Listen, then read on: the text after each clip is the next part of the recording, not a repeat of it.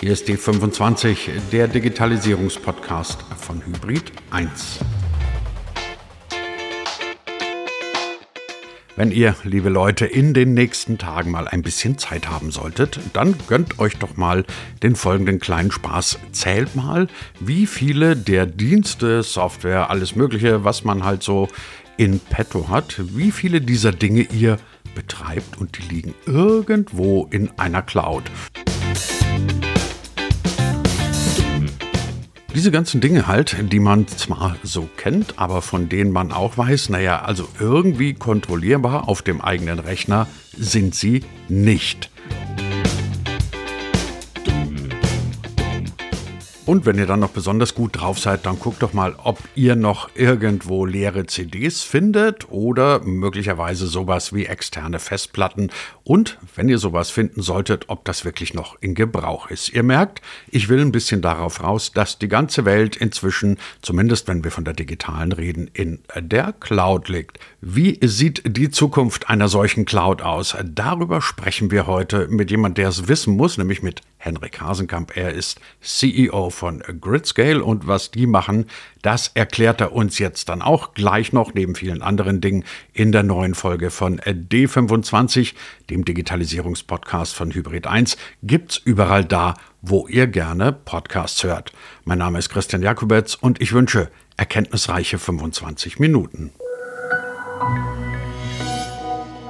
unlängst mal bei unserer kleinen Firma eine Bestandsaufnahme gemacht und habe einfach mal so geguckt, äh, wie wir eigentlich produzieren. Schadet ja nie, wenn man das sich ab und zu mal so ein bisschen anguckt, wie sieht die eigene Infrastruktur aus. Und dann habe ich festgestellt, unsere Infrastruktur basiert, ohne dass wir das großartig gemerkt oder gewollt hätten, inzwischen fast ausschließlich auf Clouds. Also es gibt nichts mehr, was wir nicht in der Cloud machen. Unsere ganzen CMS-Anwendungen liegen alle in der Cloud. Das, was wir jetzt hier gerade produzieren, dieser remote gemachte Podcast, wird in der Cloud gespeichert. Wir haben natürlich alle Office-Programme in der Cloud. Und bevor ich Ihnen das jetzt noch lange weiter erzähle, Sie ahnen es, stellt man dann fest, hoppla, selbst wir als kleines Unternehmen sind komplett auf Cloud abhängig und unser Festplattenvorrat, der modert irgendwo in den Schubladen vor sich hin.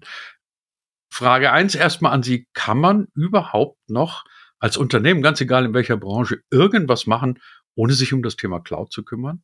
Es wird zunehmend schwierig. Das räume ich durchaus ein. Und die Cloud, die zieht, also wenn wir Cloud als übergeordneten Begriff betrachten, zieht die unbemerkt in die Unternehmen hinein und übernimmt einzelne Bereiche oder Aufgaben. Ähm, du hast jetzt Office-Anwendungen erwähnt. Plötzlich liegt alles bei Microsoft im Office 365 drin. Und das passiert in einem, in, in kleinen Schritten, die, die evolutionär sind. Also es ist eine Art Entwicklung hin zu einer, wir nennen das Everything as a Service Welt. Und um deine Frage zu beantworten, nein, ich glaube, perspektivisch wird es nicht ökonomisch sein, die Cloud zu meiden.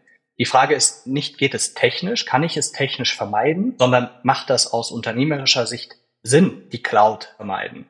Und meine Antwort heute, meine Antwort vor einem Jahr, vor zwei Jahren ist stets Nein gewesen. Die wird auch nächstes Jahr Nein sein, weil doch in vielen Bereichen die ökonomischen Vorteile von Cloud überwiegen. Jetzt hast du es gerade aber angesprochen. Also meine Office-Programme, und das trifft tatsächlich auch die Situation bei uns in der Firma, unsere Office-Programme liegen jetzt auf einmal irgendwo bei Microsoft. Unsere gesamte Produktion, Videos, Audios etc., ohne dass ich jetzt Werbung machen will, liegt komplett bei Adobe. Unsere gesamten CMS und sonst was Anwendungen liegen alle bei Google. Das heißt, ich habe letztendlich eine ganze Menge Sachen aus unserer Firma an, fallen mir jetzt mal spontan drei ein. Halt, dieser Provider hier auch noch ist gleich der vierte. Also meine Daten aus dieser Firma liegen auf einmal auf vier verschiedenen Servern rum, also zumindest Besitz, vier verschiedene Besitzer von Servern, die alle jetzt irgendwelche Rechte an meinen Dingern haben oder auch nicht, weiß ich nicht, bin kein Jurist und ich bin davon abhängig, dass vier Cloud-Provider gut funktionieren.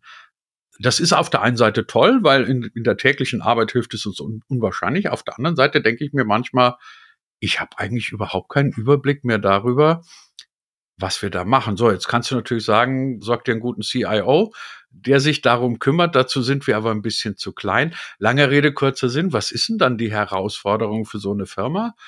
Wenn sie auf einmal feststellt, meine Daten liegen bei vier, fünf verschiedenen Anbietern, möglicherweise irgendwo in den USA rum. Ja, du sprichst, du sprichst das Dilemma an, was mit der zunehmenden Cloud-Nutzung einhergeht. Und der, der Vorteil in der Ökonomie oder auch in der Verfügbarkeit von Technologie und Funktion, die mir einerseits einen, einen unternehmerischen Wert zuliefert für einen vielleicht kleinen Preis, das ist ja nochmal eine andere Fragestellung, die ist damit verbunden, dass ich eine, einen gewissen Teil der, wir nennen es Souveränität, Datensouveränität in die Hand eines Dritten gebe. Und äh, da sind wir eigentlich direkt bei einem der wichtigsten Pro- und Contra der Cloud-Nutzung und eben auch der Fragestellung der Unternehmensstrategie hinsichtlich Cloud. Weil die, die Frage, die du jetzt gerade aufgeworfen hast, kann ich mir einen CIO einstellen, der den Überblick hat über die verschiedenen Cloud-Angebote, die ich nutze und dann eben auch darauf achtet, dass die Compliance überall eingehalten ist. Also habe ich überall die richtigen Vertragswerke mit Google, mit Microsoft, mit Adobe geschlossen, damit ich personenbezogene Daten, die ja nach den europäischen äh, Vorschriften besonders schützenswert sind, überhaupt auslagern darf. Das ist ein schwieriges Thema und je kleiner das Unternehmen ist, desto schwieriger ist es zu beantworten und vor allen Dingen desto teurer wird die Compliance-Seite aus meiner Sicht. Umso wichtiger ist es, Datenverarbeitung und Datenspeicherung als Teil der Strategie des Unternehmens zu betrachten. Und da würde ich zwingend zu empfehlen, also egal wie groß das Unternehmen ist, dass diese Funktionalität oder diese Kompetenz in der Geschäftsführung aufgehangen ist. Und das erleben wir tatsächlich in unserem täglichen Miteinander mit unseren Partnern nicht stets. Also es gibt zahlreiche Kunden, die sind sehr, sehr groß. Klassische Hidden Champions, die haben auf der Ebene der obersten Unternehmensleitung keine Kompetenz dafür und auch keine, keine Priorität. Und da wird es dann tatsächlich schwierig. Und wenn man sich dann Fälle anschaut, wo, wo ganze Kliniken lahmgelegt werden mit äh, sogenannten Ransomware-Attacken, dann kommt auch irgendwann dieses, diese, dieser Management Layer, also die Geschäftsleitung oder der Vorstand, kommt dann auch irgendwann in Haftungsfragen. Das ist sehr spannend, dieses Umfeld, und ähm, bei weitem nicht gelöst tatsächlich.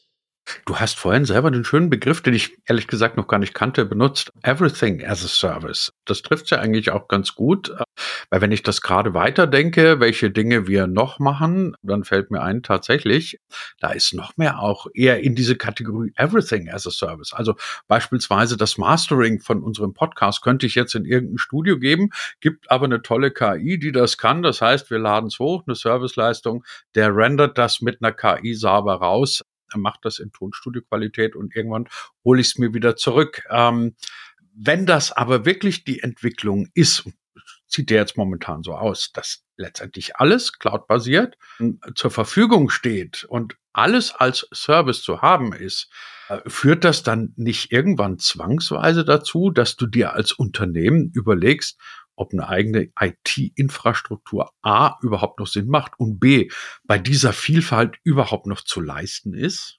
Ja, die Frage ist, ist absolut berechtigt und sie ist, sie ist allerdings viel, viel, viel umfangreicher, als vielleicht auf den ersten Blick zu erahnen ist. IT-Infrastruktur und Cloud würde ich ungern in denselben Topf hineingeben, weil Cloud ist für mich erstmal ein, ein Servicegedanke. Also wir nehmen mal ein ganz einfaches Beispiel, die iCloud von Apple ohne Werbung machen zu wollen.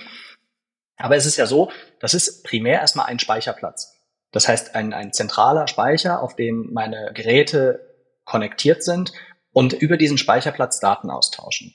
Da liegen meinetwegen Fotos drin oder Konfigurationsdateien, Kennwörter und so weiter und so fort. Und wir nennen das Cloud Speicher oder, oder Apple Cloud. Nur letzten Endes ist das ein sehr, sehr versteckter und sehr integrierter Service. Ich würde das differenzieren von einer Unternehmensinfrastruktur, die ich nutze, um einen Betrieb zu realisieren, der essentielle Teile der Wertschöpfung meines Unternehmens ausmacht. Das heißt, wenn ich ein, ein E-Commerce-Anbieter bin, dann habe ich eine Shop und eine ERP, eine Lagerhaltungssoftware oder Umgebung. Und da geht es um den typischen Betrieb dieser IT-Infrastruktur. Sicherlich gibt es auch dafür Cloud-Lösungen im Software-as-a-Service-Umfeld beispielsweise, aber das ist eine andere Cloud-Kategorie oder eine, eine Frage der IT-Infrastruktur, eine Frage der Unternehmens-IT, die ich anders betrachten würde als einen singulären Service wie ein einzelnes CRM-System, ein, ein System, über das ich zum Beispiel ein Video rendere oder eben ein System, in das ich bestimmte Dokumente ablege, auslagere, speichere.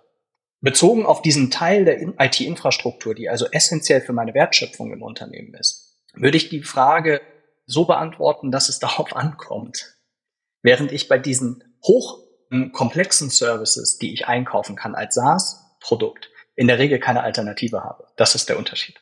Würde es demnach Sinn machen, weil du hast also jetzt zum Beispiel die, die Apple Cloud mal erwähnt, dass ich als Unternehmen sozusagen mein eigenes Cloud-Portal entwickle, also mein eigenes, dass ich die Daten nicht ausgebe, dass ich die Basics sozusagen Cloud-basiert, aber in meiner eigenen Cloud laufen lasse, um dann eben, wie du das jetzt auch gerade gesagt hast, so hochspezialisierte Services, die kann und will ich ja auch unmöglich alle vorhalten, wirklich dann von Fall zu Fall einzeln einkaufe.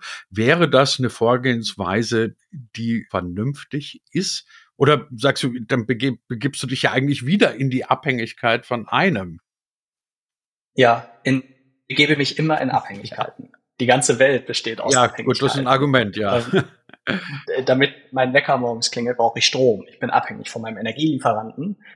Und das, das können wir, glaube ich, ausdehnen, und dann landen wir in einem, in einem sehr kleinen, in, einer sehr kleinteiligen Diskussion. Ich glaube aber, dass die, dass die Frage auf der, also aus Sicht eines Unternehmens beispielsweise äh, gestellt werden muss, welche Teile sind essentiell, sie zu besitzen. Und für diese Teile lohnt es sich, Alternativen zu schaffen. Jetzt hast du gesagt, Datenspeicherung als, als Beispiel. Da gibt es von, also gibt es gute Open Source Lösungen. Da gibt es Kauflösungen. Da kann ich die, die, die Network Attached Storages, ja, also die NAS-Systeme mir ins Netzwerk stellen, um Datenspeicherung zu erledigen. Allerdings ist die Fragestellung ja, integriert sich das nachher in meine Prozesswelt? Also kann ich mit den dort gespeicherten Daten dann arbeiten mit den Tools, die ich haben möchte? Und das ist meistens eine sehr individuelle und schwierige äh, Fragestellung, auf die es meiner Einschätzung nach keine keine einfache Antwort gibt oder nicht die eine Antwort, sondern es ist am Ende die Frage, wie, also was möchte das Unternehmen erreichen? Also vielleicht lässt sich das am Ende in, in, in drei Punkte aufteilen. Ja, also es ist eine, eine strategische Frage. Was ist die Bestandsaufnahme? Was habe ich heute? Wie ist mein Unternehmen aufgestellt? Und, und kenne ich vor allen Dingen Betriebskosten und kenne ich IT-Risiken aus der heutigen Aufstellung? Unterstützt das, was ich heute habe, meine Strategie in der Zukunft? Das ist der erste Kontext. Der zweite ist, ich könnte ein Zielbild malen und überlegen, was, was möchte ich morgen erreicht haben? Welche IT-Prozesse müssen unterstützt sein? Welche IT-Infrastruktur wird benötigt? Um, und vor allen Dingen, welche Risiken möchte ich morgen nicht mehr haben, die ich vielleicht heute entdeckt habe? Und dann erstellt sich meiner Meinung nach die Fragestellung der möglichen Implementierung, wo ich dann vielleicht mit spezialisierten Anbietern in, in den Austausch gehe, sage, okay, das CRM könnte zu weiß nicht, Salesforce ist jetzt der Marktführer an der Stelle. Das CRM geht halt zu Salesforce. Aus, aus der Argumentation meiner Strategie heraus. Während die, die IT-Infrastruktur, die benötigt wird, um meine E-Commerce-Umgebung zu betreiben, die möchte ich gerne besitzen in meinem Haus mit meinen Datenbanken auf meiner eigenen Hardware in dem von mir angemieteten Rechenzentrum. Und da heraus leitet sich meiner Meinung nach die Antwort auf die Fragestellung am ich Ende. Ich kann ab. mir vorstellen, dass es jetzt in einen, einen oder anderen Hörer oder Hörerin gibt, die sich gerade fragen, was machen die überhaupt da bei Gridscale? Also der Mann erzählt jetzt wahnsinnig viel über Clouds und was man tun könnte und was man besser lassen sollte. Vielleicht sagst du es mal in zwei Sätzen. Was macht ihr? Und du kannst auch drei oder vier nehmen. In zwei Sätzen.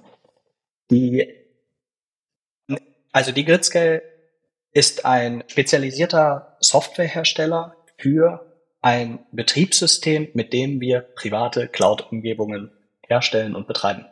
Man kann sich das so vorstellen, ein beliebiger öffentlicher Cloud-Provider, eine sogenannte Public Cloud, hat ein gewisses Service-Portfolio und wir haben es uns zum Ziel gemacht, die relevantesten Services dieser ähm, Service-Portfolien zu migrieren oder zu übernehmen oder nachzubauen und die in unserem eigenen Betriebssystem am Standort des Kunden zu betreiben. Wir sind typischerweise einer der Dienstleister, die zum Beispiel eine solche IT-Infrastruktur in deinem Rechenzentrum dann aufbauen, mit dir gemeinsam, überlegen, wo sind die verschiedenen Anforderungen aus deiner Strategie heraus und dann eben auch dauerhaft betreiben. Lohnt sich ab welcher Größe? Also mal so ganz nüchtern gesagt, weil du gerade von Rechenzentren und ähnlichen Geschichten sprichst. Also ich habe jetzt beispielsweise kein Rechenzentrum bei uns. Gehe also davon aus, du musst erstmal eine bestimmte kritische Masse erreicht haben, damit so ein Dienst wie Gridscale interessant wird. Ja, für, für kleinere Anwendungen oder eben auch Anwendungen mit höherer Volatilität ähm, bieten wir genau dieselbe ähm, Komponente als Public Cloud an. Also wer es einfach mal ausprobieren möchte, kann sich in einem Self-Service-Portal anmelden und mit unserer Technologie sich anfreunden. Die Größe, in der wir reinziehen, die messen wir in der Regel in Kilowatt Compute Load. Also eine, eine, eine außergewöhnliche Kennzahl für die meisten IT-Experten, die nicht in dem Bereich des Rechenzentrums unterwegs sind.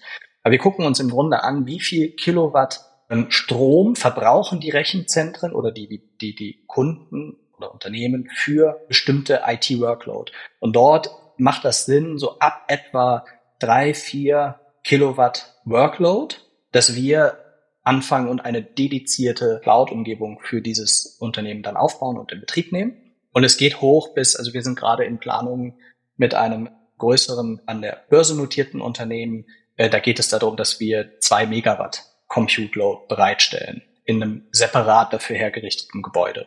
Also in dieser Spannbreite bewegen wir uns. Wenn wir dann nochmal von dem Thema Public Cloud reden, ähm, ist das ein Konstrukt, das uns bleiben wird? Ist es ein Übergang? Also ich frage deswegen so ein bisschen blöd nach, weil mir aufgefallen ist, wenn du so die über die letzten 15 Jahre und Technologien redest, dann sind wahnsinnig viele Dinge gekommen und sind dann auch irgendwann wieder verschwunden. Also beispielsweise der gute alte USB-Stick oder eben die gute alte externe Festplatte, die du irgendwo dran dockst, Auslaufmodelle. Oder vor kurzem habe ich mal wirklich zufällig beim Aufräumen, man glaubt es kaum, noch ein Spindel von CDs gefunden und dachte mir, Wahnsinn, das war mal die Zukunftstechnologie und heute, also meine Tochter ist jetzt 20 und die hat mich wirklich so angeguckt hat gesagt, warum hast du leere CDs gehabt? Also dieselbe Frage stelle ich mir jetzt auch beim Thema Cloud, also momentan oder Public Cloud. Momentan würde ich sagen, ja, das ist eigentlich ein probates Mittel für ganz, ganz viele, aber ist das zukunftsträchtig auf Dauer? Hm. Also, vorweg, das Ende der Public Cloud sehe ich nicht. Okay. Und die Public Cloud hat, hat erhebliche Vorteile. Also, wenn wir wenn wir mal uns das, das ein bisschen abstrakt angucken, dann ist ja das Versprechen eines Public Cloud Anbieters, hier bekommst du nahezu grenzenlose Kapazitäten für deine IT-Infrastruktur, die ich idealerweise noch weltweit oder zumindest überregional verteile für dich. Und du kannst das als Pay-per-Use nutzen, damit du selber keine Investitionen leisten musst und hast aufgrund meines Portfolios vielleicht gewisse Lego-Bausteine, die du zusammensetzen kannst zu deiner individuellen IT-Infrastruktur. Ich glaube, dieses Versprechen ist valide. Und ich denke, dieses Versprechen hilft zum einen Unternehmen, die noch gar nicht abschätzen können, was vielleicht für ein, ein wie viel IT-Infrastruktur sie möglicherweise für einen bestimmten Service benötigen, den sie gerade frisch launchen, oder vielleicht ein, ein, auch, auch Startups, die jetzt nicht im Bereich der, des Rechenzentrums investieren möchten, die greifen auf diese Modelle dann zurück, weil es erstmal günstiger ist und schneller verfügbar vor allen Dingen. Die Public Cloud hat manchmal auch ein paar Nachteile. Vorneweg erleben wir häufig, dass die Fragestellung des sogenannten Vendor-Logins oder dieses technischen Logins, der entsteht, weil natürlich Public Cloud-Anbieter ein gewisses Eigeninteresse daran gute integrierte Dienste anzubieten und dafür zu sorgen, dass es keinen Ersatz dafür gibt. Ja, also wir haben vorhin mal kurz über die Apple Cloud gesprochen. Es ist wahrscheinlich nicht trivial, die zu ersetzen, wenn ich sie nicht mehr haben möchte ähm, weil dann ganz viel Funktionalität weg ist. Und bei der Public Cloud ist manchmal auch eine sehr relevante Fragestellung, die wir vorhin schon mal kurz geschnitten haben, nämlich der Datenverarbeitung und vor allen Dingen des Speicherorts. Also wo findet das statt und wer hat alles Zugriff? Also wen beauftrage ich denn wirklich? Und da kennen wir natürlich von den, aus dem, gerade aus dem Segment des Datenschutzes, unfassbar viele Diskussionen, die rund darum geführt werden, darf ich zum Beispiel zu einem Anbieter Daten legen, also personenbezogene Daten, besonders schützenswerte Daten, wenn dieser Anbieter von US-amerikanischer Hand geführt wird. Ja. Also es sind eigentlich Fragestellungen, die heute in, in einer Zeit von Facebook und so weiter ein bisschen verwundern, um es mal diplomatisch auszudrücken, dass, dass, dass, dass diese hohen Hürden gesetzt werden. Aber sie sind nun mal eben aus der gesetzgeberischen Seite her so erlassen worden und wir müssen damit arbeiten. Und drittens ist wahrscheinlich am Ende, wenn ich einmal meine Infrastrukturökonomie erfasst habe, dann behaupte ich, ist eine Public Cloud ein ökonomischer Nachteil. Weil der Betrieb im, in einer eigenen Infrastruktur, der muss zwingend günstiger sein als der in einer Public Cloud. Sag mal, weil du jetzt gerade auch noch so ein bisschen darüber gesprochen hast, ähm, dass es immer mehr Dienste werden, die in so einer Public Cloud angeboten werden und dass es logischerweise in so einem Closed Shop auch immer schwieriger wird, ihn dann irgendwann zu ersetzen. Also hast das Beispiel Google genannt. Ähm, in der Tat wüsste ich jetzt auch nicht, wie ich das machen sollte auf die Schnelle. Was mir aufgefallen ist, aber vielleicht drückt mich einfach mein Eindruck, ist, dass zum Thema Public Cloud immer mehr auch Funktionalitäten einer Kommunikationsplattform kommen. Also wir haben ja sehr oft von Speicherplatz gesprochen, aber wenn ich jetzt zum Beispiel sehe, die Google Workspace für Unternehmen bietet mir eben auch Google Meet, also als Videocall an oder Google Voice, Google Chat. Also das sind ja so klassische Dinge von interner und externer Kommunikation. Kann es sein, dass so eine Public Cloud zunehmend mehr auch internen wie externen Kommunikationsplattform wird? Ja, beziehungsweise nicht wird, sondern weitere Services anbietet, ja, schon ist und vor allen Dingen weitere Services anbietet, die das Unternehmen äh, tiefer in diesen, in diesen Vendor-Login am Ende ziehen. Ja, also es ist natürlich viel bequemer, äh, wenn ich, also ich gehe mal rüber zu Microsoft, weil das einfach der, der der praktische Unternehmensstandard ist. Ja, also in der Microsoft-Welt, dort ähm, wird mir mit dem Office und dem Excel wird mir Teams mitgeliefert. Und, und Teams liefert mir ein Mail-Service mit. Also ich habe im Grunde schon alle relevanten Unternehmens-, also Business, Enterprise-Funktionen und, und Software-Module, also in einer einzigen Subscription enthalten. Macht es da Sinn, sich noch Gedanken zu machen über eine Alternative? Also aus welcher, aus welchem Grund heraus? Wenn das doch alles super integriert ist und miteinander funktioniert. Und ich glaube, dass es, dass es ein, ein unaufhaltsamer Trend ist, dass Unternehmen wie Google, wie Microsoft anfangen, sukzessive weitere Elemente und Mehrwerte zu bauen für die Unternehmen. Die eine Rationale ist, damit mehr Geld zu verdienen. Die andere Rationale ist aber auch, den Vendor-Login weiter auszubauen und es unfassbar schwer zu machen, sich von einem Anbieter am Ende wieder zu lösen. Und das ist etwas, was wir beobachten, teilweise mit Sorge beobachten, weil wir in den Gesprächen mit unseren Partnern oftmals feststellen, dass ein, ein ganz, also dass, dass ein, ein, ein fehlendes Verständnis für genau diese Effekte vorliegt das ist schon eine Werbetrommel, die ich gerne etwas betätigen möchte. Denkt einen Schritt weiter. Was passiert nächste Woche? Aber das ist ja im Grunde genommen so, so, so ein Phänomen, das wir im Netz und in der Digitalisierung immer wieder erleben. Ne? Dieses The Winner Takes It All Prinzip. Also einer, der für alle alles anbietet. Also egal, ob das jetzt in sozialen Netzwerken ist oder, oder, oder auch im, im E-Commerce, wo ja auch beispielsweise ein Laden wie Amazon sich einfach über seine schiere Größe, über den Gedanken, kommt's bei uns alles definiert. Und wenn ich dich jetzt richtig verstanden habe, dann gehen ja solche Dienste, solche Public Cloud Dienste immer mehr dazu über, eigentlich Unternehmensplattformen zu werden, All-in-One-Lösungen. Ganz ehrlich, ich sehe es ja bei uns selber, das ist schon wahnsinnig praktisch, wenn ich bei uns aus der Google Workspace heraus beispielsweise, also keine Werbung jetzt für Google, sondern nur die Praxiserfahrung, ähm, sagen kann, ich mache ohne langes Ding einen Videocall. Ich kann mir aus, aus der Drive im Chat irgendwelche Dateien verschicken. Macht der Microsoft letztendlich vom Prinzip her auch so würde aber doch dann auch heißen, ohne dass ich jetzt von dir als CEO verlangen würde, du sollst Unternehmensaussichten anderer beurteilen, aber dann ist er eigentlich ein Unternehmen wie Zoom fast erledigt, weil Zoom ist eine etwas bessere Videocall-Plattform ohne diese ganzen hübschen Tools. Ja, ich bin nicht sicher. Ich glaube, du tust Zoom ein bisschen Unrecht. Zoom ist ja schon auch eine, ich würde sagen, eine Unternehmenskommunikationsplattform, aber bei weitem nicht so ausgetüftet und bei weitem nicht so komplex wie Google oder Microsoft es ist. Und Zoom hat sich darauf spezialisiert, Videotelefonie, das ganze Thema der, der Meetingraumbespielung bis hin zu einer VoIP-Anlage, also auch, auch Zoom Phone ist ein, ein Service von Zoom, den sie, ich glaube, 2021 äh, gelauncht haben, der ja auch zeigt, dass einmal in Zoom angefangen, nämlich mit der Videotelefonie, versuche ich durch weitere Elemente die benachbarten Bereiche noch mit abzudecken. Ja, also dann kommt neben dem reinen äh, Zoom-Video kommt Zoom Room dazu, nämlich ich verwalte jetzt meine Meetingräume damit. Und dann kommt noch Zoom Phone dazu. Ich stelle die Telefonanlage meines Unternehmens um auf Zoom. Ne, also auch Zoom versucht dieses, diese Strategie des Vendor-Logins äh, voranzutreiben. Und ich gebe dir allerdings recht, dass bei einer Plattform wie, wie Google oder einem, einem Google Workspace Angebot natürlich schon die Frage gestellt werden müsste, braucht es dort noch ein eher spezialisiertes Angebot wie Zoom? Also da bin ich komplett auf deiner Seite und vermutlich ist die Antwort tendenziell nein. Also ich kann ich kann es ja aus unserer Erfahrung sagen, wir nutzen Zoom noch, allerdings nur, weil wir sehr sehr viele Webinare und und Online-Konferenzen anbieten und da spielt halt Zoom wirklich durch die Spezialisierung auf solche Funktionalitäten seine Stärken aus.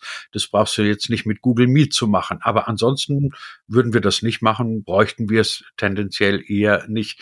Henrik, eine Frage noch zum Schluss. Du hast vorhin einen Satz beendet mit dem Appell, denkt doch mal bitte an das, was morgen ist.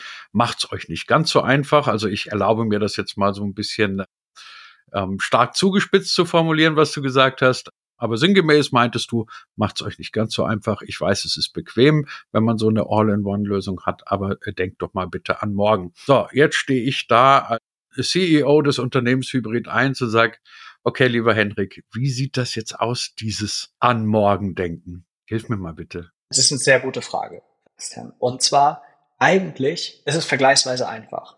Jeden Dienst, den ich heute bewusst entscheide zu nutzen, den benutze ich möglicherweise nächste Woche nicht mehr. Und die Frage lautet, was dann? Was ist der Plan B? Und je wichtiger dieser Dienst für, für dich als Unternehmer wird und für, für den Erhalt von Geschäftsprozessen oder eben der Wertschöpfung, die, die du als Unternehmen betreibst, desto relevanter ist diese Frage in deinem Risikomanagement. Und da sind wir in einem, da sind wir wieder in einem neuen Segment. Also, also das, das geht dann sehr, sehr stark in den Bereich, also wir würden es mit Datensouveränität überschreiben und würden die Fragestellung nach, nach Backup und Exit-Strategie stellen. Und die meisten Unternehmen unserer Erfahrung nach stellen sich halt die Frage, wie gehe ich in die Cloud? Aber nicht, wie komme ich wieder raus?